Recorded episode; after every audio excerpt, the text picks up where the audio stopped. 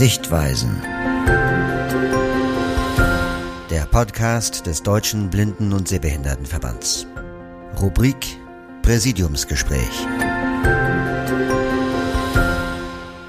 Einen schönen guten Tag, liebe Zuhörerinnen und Zuhörer. Ich begrüße Sie herzlich zu einer weiteren Folge des Präsidiumsgesprächs, ein Podcast des Deutschen Blinden- und Sehbehindertenverbands DBSV. Mein Name ist Winfried Specht, ich bin Präsidiumsmitglied und begrüße heute ganz herzlich meine Gäste zu dem Thema, was wir uns für den heutigen Podcast ausgewählt haben. Das Thema sind die Klagen bezüglich der wild abgestellten E-Roller, die zurzeit geführt werden. Ich begrüße herzlich Christiane Möller und Dr. Michael Richter und bitte beide, sich kurz auch mal kurz vorzustellen. Ja, mein Name ist Christiane Möller. Ich bin in der DBSV-Geschäftsstelle tätig als Justiziarin und stellvertretende Geschäftsführerin.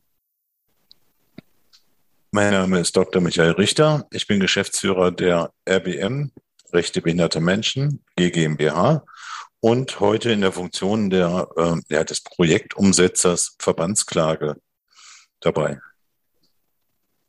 Ja, vielen Dank.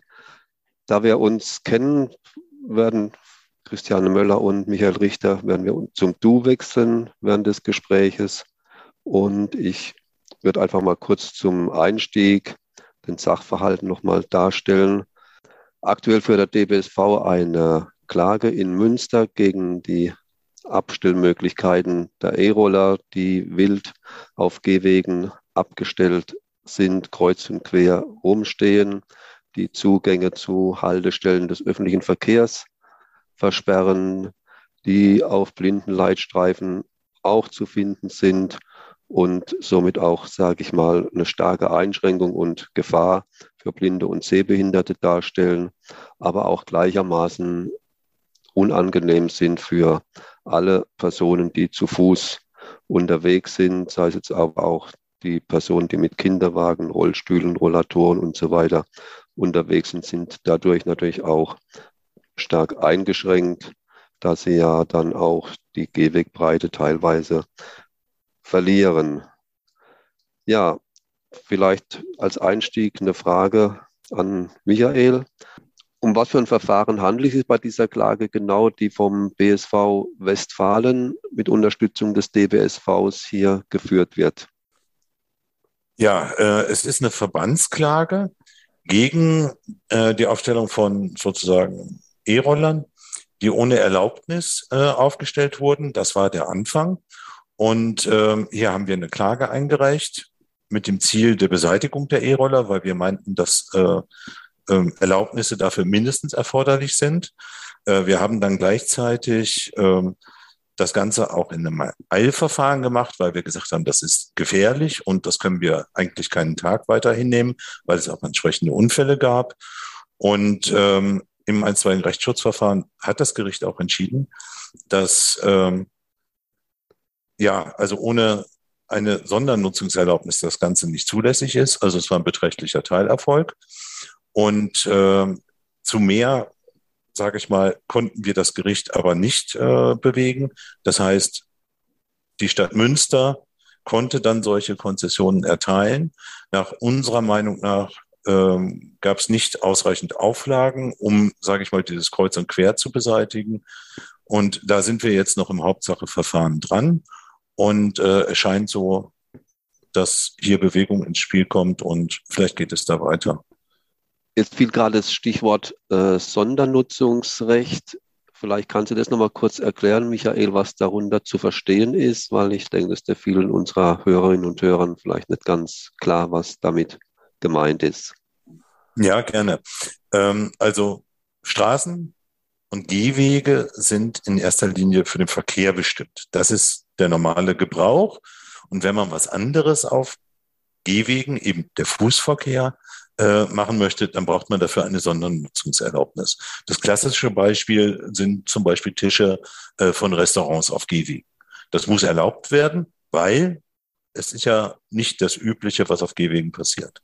Ja, und das muss beantragt und genehmigt werden. Also konkret geht es da um dieses Eilverfahren, was ja wohl zunächst so ein gewisser Teilerfolg ja für uns und die Selbsthilfe war. Äh, und jetzt steht noch dieses Hauptsacheverfahren an.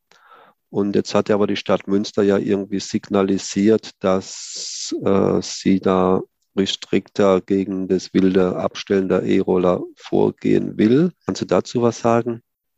Jetzt hat eben die Stadt Münster gesagt, nein, wir schärfen bei diesen ähm, im Frühjahr erteilten Sondernutzungserlaubnissen oder im Winter äh, erteilten Sondernutzungserlaubnissen nochmal nach. Wir werden noch strengere Auflagen äh, äh, erteilen, also den, den äh, Verleihern. Und wir werden zum Beispiel feste Abstellflächen äh, kennzeichnen, optisch kennzeichnen, so dass das Ganze besser in den Griff bekommen werden soll. Und äh, das nehmen wir auf und schauen, ob das ausreicht. Vielleicht kann man sich einigen, vielleicht kann man sagen, das reicht aus. Wir müssen schauen. Gut, dann können wir, glaube ich, nur gespannt sein, wie das Verfahren hier an dieser Stelle ausgeht. Vielleicht aber mal eine Frage noch. Äh, ja, diese Verbandsklage ist ja doch ein Instrument, was jetzt die Selbsthilfe hat und Missstände feststellen zu lassen. Wieso hat jetzt der BSVW bzw. der DBSV dann hier dieses Thema E-Roller gewählt? Klar, die sind für uns alle ein Ärgernis und für viele in der Bevölkerung natürlich auch. Aber es ist natürlich auch ein Ärgernis für Menschen mit Behinderungen, dass der ÖPNV nicht, wie es im Gesetz steht, zum 1. Januar 2022 barrierefrei sein muss. Ähm, könntest du dazu vielleicht kurz was sagen, warum man gerade jetzt dieses Thema E-Roller gewählt hat? Ja, also es war so ein wenig eine Reaktion auf die einfach aktuellen Rückmeldungen. Uns liegen insgesamt Berichte über 30 Unfälle vor, oder mehr als 30 Unfälle von blinden und sehbehinderten Menschen. Und ähm, ÖPNV, die Barrierefreiheit ist sicherlich, sage ich mal, ein ganz wichtiger Punkt. Aber es geht hier um die Nutzbarkeit, es geht um die Benutzung des ÖPNV. Jetzt muss man aber eigentlich natürlich erstmal zu den ÖPNV sage ich mal, Bushaltestellen, Straßenbahnhaltestellen etc. auch erstmal hinkommen. Und das ist noch viel grundsätzlicher, dass wir festgestellt haben, erstens besteht ja ein wirkliches Sicherheitsrisiko durch diese Roller. Und das drängt jetzt auch. Und letztlich Anlass war ein Fall, wo sich ein Blinder wirklich schwer verletzt hat bei einem Sturz über einen Roller. Und wir haben dann hier die Handlungsnotwendigkeit gesehen, erstmal dieses Thema aufzugreifen, um dann eventuell auch mit dem ÖPNV weiterzumachen. Aber der stand jetzt erstmal im Fokus. Mhm. Und diese Verfahren sind sehr aufwendig, so dass wir uns da auch thematisch sozusagen erstmal äh, klar eingrenzen mussten. Gut, ich denke, das gibt eine ganz klare Antwort und stellt auch die Priorität für die E-Roller, glaube ich, nochmal ganz gut dar. Jetzt aber, Christiane, eine Frage an dich noch speziell. Äh, einmal, was erhofft sich denn der DBSV bzw. der BSV Westfalen, der ja vom DBSV hier bei dem Verfahren unterstützt wird, von diesem Klageverfahren in Münster? Ja, das ganz klare Ziel ist, ähm, dass es fest abgegrenzte Bereiche gibt, an denen E-Roller abgestellt werden müssen, wenn sozusagen sie nicht gerade unterwegs sind. Ja, also das ist ja ein sogenanntes Free-Floating-Modell mit diesen E-Rollern. Das heißt, ähm, man, die stehen an äh, verschiedenen äh, Stellen im Straßenverkehr. Ähm, man äh, bucht die, lockt sich ein, äh, fährt damit ein Stück, äh, stellt sie wieder ab. Und ähm, da ist eben das Problem, dass sie momentan wild herumliegen auf, aufgrund dieses Geschäftsmodells und eben dann zu gefährlichen Stolperfallen für Blinde und Sehbehinderte werden, aber auch zu Barrieren, äh, wo man die Orientierung verliert, wenn man außen rumlaufen muss, wo Menschen auch mit anderen Beeinträchtigungen äh, gar nicht außenrum kommen. Und ähm, unser Anliegen ist es, dass es ähm, fest abgegrenzte Abstellflächen gibt, die man auch äh, taktil erkennen kann, die man ähm, gut äh, visuell erkennen kann, also gut sehen kann und äh, dass diese E-Roller nur dort ähm, quasi ausgeliehen werden können und die Ausleihe dort beendet werden können, damit eben sichergestellt wird, dass ähm, nicht überall auf dem Gehweg äh, diese E-Roller herumliegen und dann eben Barrieren, gefährliche Barrieren darstellen. Das ist das Ziel äh, des DBSV. Ähm, was wir erreichen möchten. Ja, sind aber die Anbieter ja auch nicht unaktiv. Sie gehen ja auch teilweise auf die Selbsthilfe zu und versuchen oder irgendwelche alternative Lösungen zu entwickeln. Wie sieht wie siehst denn da das in der Zuordnung zu einer festen Abstellfläche? Ja, der, die Fachausschüsse im DBSV haben sich sehr intensiv mit dieser Frage beschäftigt, ähm, ob es denn Alternativen ähm, geben kann, ob die sinnvoll sind und äh, alle Vorschläge werden da auch ernsthaft geprüft und diskutiert. Äh, wir sind aber bislang zu dem Ergebnis gekommen, dass es noch keine Alternative zu festen Abstellflächen gibt, die wirklich dafür sorgen, dass E-Roller nicht mehr wild kreuz und quer auf dem Gehweg ähm, herumliegen. Christiane, der DBSV ist ja doch sehr politisch immer unterwegs, macht Lobbyarbeit, um die Interessen seiner Mitglieder zu vertreten und macht es auch, denke ich mal, erfolgreich. Und äh, ich habe jetzt gerade in dem Falle dann das Instrument der Verbandsklage gewählt, um hier die Interessen durchzusetzen. Ja, das haben wir ähm, gemacht, sozusagen in der zweiten Stufe. Ähm, wir haben anfangs, als die E-Roller ähm, auf den Markt kamen in Deutschland und als äh, man sich auch in der Bundesregierung äh, damit auseinandergesetzt hat, wie denn gesetzliche Regelungen dafür aussehen können, natürlich stark gemacht dafür, dass es ähm, Regelungen für feste Abstellflächen gibt. Denn wir hatten ja schon im europäischen Ausland gesehen, ähm, dass äh, die E-Roller ansonsten kreuz und quer im Weg liegen. Und ähm, wir haben natürlich auch gesehen, was das für blinde und sehbehinderte Menschen für Stolperfallen bedeutet. Ähm, mit unserem Anliegen waren wir da ähm, nicht erfolgreich bislang. Deshalb haben wir dann gesagt, okay, wir haben in Deutschland auch ganz viele Vorgaben zur Barrierefreiheit und ähm, die schauen wir uns doch mal genauer an, ob ähm, wir nicht in dem Rahmen erfolgreich sein können, die vorhandenen Vorgaben zu nutzen äh, und Barrierefreiheit einzuklagen. Und ähm, genau hier setzt diese Verbandsklage eben an. Und ähm, das tun wir in einem dreijährigen Projekt ähm, der Aktion äh, Mensch gefördert, ähm, wo es genau darum geht, vorhandene äh, Vorgaben rechtlich durchsetzen zu können, also zur Barrierefreiheit, ne? dass sie nicht nur auf dem Papier steht, ähm, Gehwege müssen äh, barrierefrei sein oder Straßen müssen barrierefrei gebaut sein, äh, sondern äh, dass wir das auch mal wirklich durchsetzen. Und das haben wir hier, ähm, tun wir hier in diesem äh, Projekt und haben uns als ein äh, Verfahren oder als einen, einen äh, Bereich die Verbandsklage äh, gegen die ähm, wild abgestellten E-Roller ähm, herausgesucht und ja. ähm, versuchen jetzt eben auf diesem Weg erfolgreich ähm, zu sein. Michael, möchtest du an dieser Stelle noch was ergänzen dazu? Ja, also zum einen äh, hatten wir zwei Schwerpunkte in diesem Verbandsklageprojekt. Einmal die digitale Barrierefreiheit und einmal die Barrieren im Bereich der Mobilität. Und im Bereich der Mobilität haben wir natürlich hier genau die Roller. Und da sind wir auf das Thema schon ein bisschen durch die Aktualität gekommen. Ja, also durch dieses neue Verkehrsmodell, was ganz evident eben, sag ich mal, in die Rechte behinderter Menschen eingreift, dadurch, dass es überhaupt erstmal angeboten wird. Äh, man muss dazu sagen, dass man keine Chance hat, auch wenn man den Stock richtig bedient, äh, diesen Rollern auszuweichen. Das ist einfach bauartbedingt, das sind neue Hindernisse, das ist anders als beim Fahrrad. Beim Fahrrad pendel ich gegen das Fahrrad bei diesen Rollern, weil sie so flach sind auf einer Seite zumindest, kann ich auch drüber pendeln. Das heißt, ich muss nichts falsch machen und kann wirklich zu Schaden kommen.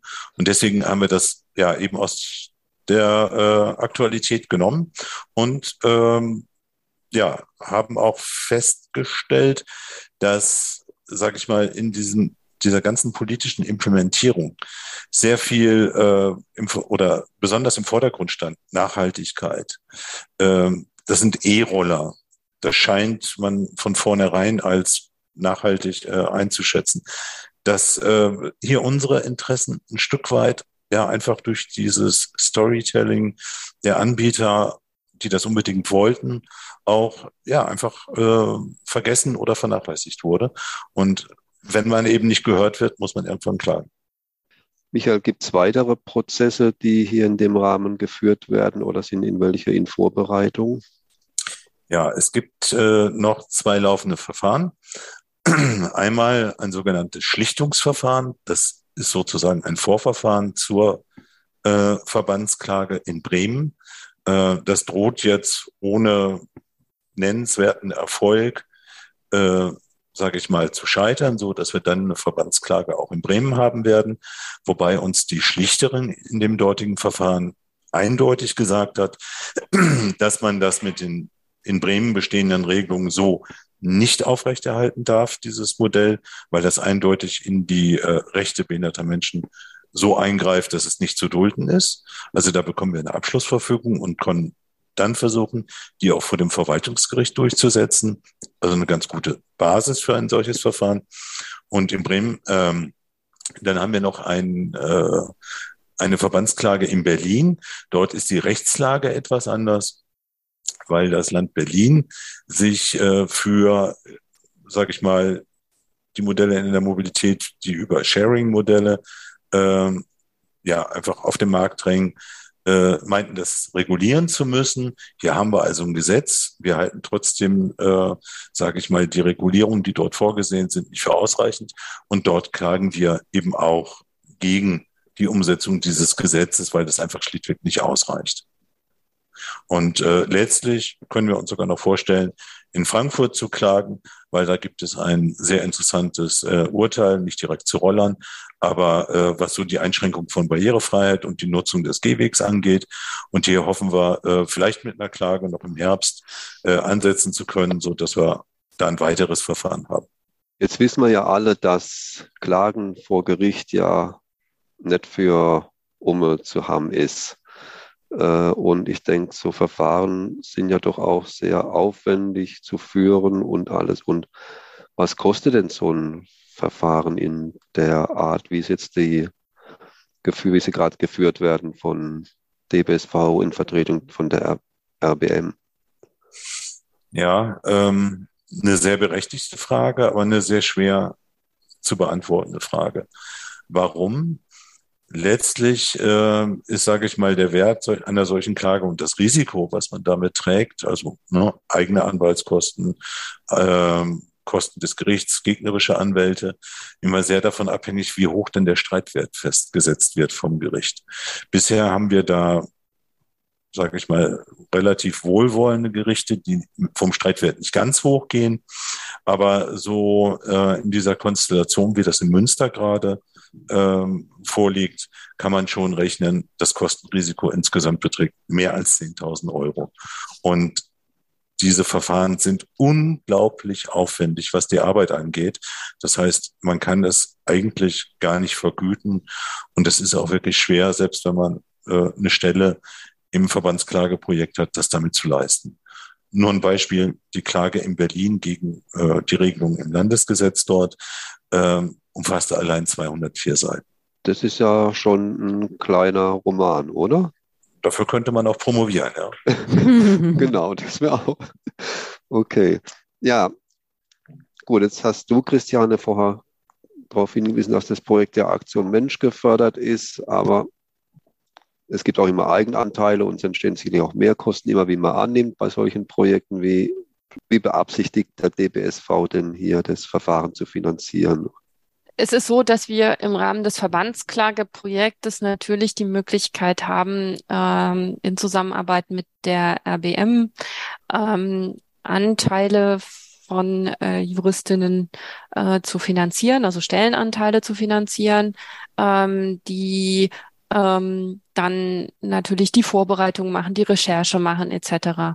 Aber über das Verbandsklageprojekt nicht finanzieren können wir solche Dinge wie die eigentlichen Gerichtskosten oder ähm, wir können auch nicht das Kostenrisiko abdecken, was sozusagen dann äh, tatsächlich anfällt, ähm, gegnerischer Anwalt und so weiter und so fort. Und deshalb hat, ähm, haben wir im Projekt uns auch äh, beschäftigt mit dem Thema äh, Öffentlichkeitsarbeit. Wie kann man eigentlich ähm, also das soll ja auch Vorbild für andere Verbände sein, Verbandsklagen zu nutzen. Äh, wie kann man eigentlich äh, solche Prozesse auch als Verband äh, finanzierbar machen? Haben uns intensiv mit dem Thema Crowdfunding auseinandergesetzt und jetzt auch für die, also zur Unterstützung unseres Landesvereins in, in Westfalen eine äh, Crowdfunding-Kampagne äh, gestartet, um eben äh, die Kosten äh, abzudecken, die wir einfach nicht über das Projekt decken können. Ähm, und äh, da kann man auch äh, natürlich äh, gerne noch spenden, um dieses Verfahren zu unterstützen. Ähm, nähere Informationen gibt's da auf unserer Webseite www.dbsv.org slash e-roller.html. Und die Kampagne heißt Kreuz und Quer geht nicht mehr. Also macht es eigentlich auch ziemlich deutlich, um was es äh, uns ähm, in dem Verfahren geht und äh, wie wir das Problem lösen möchten.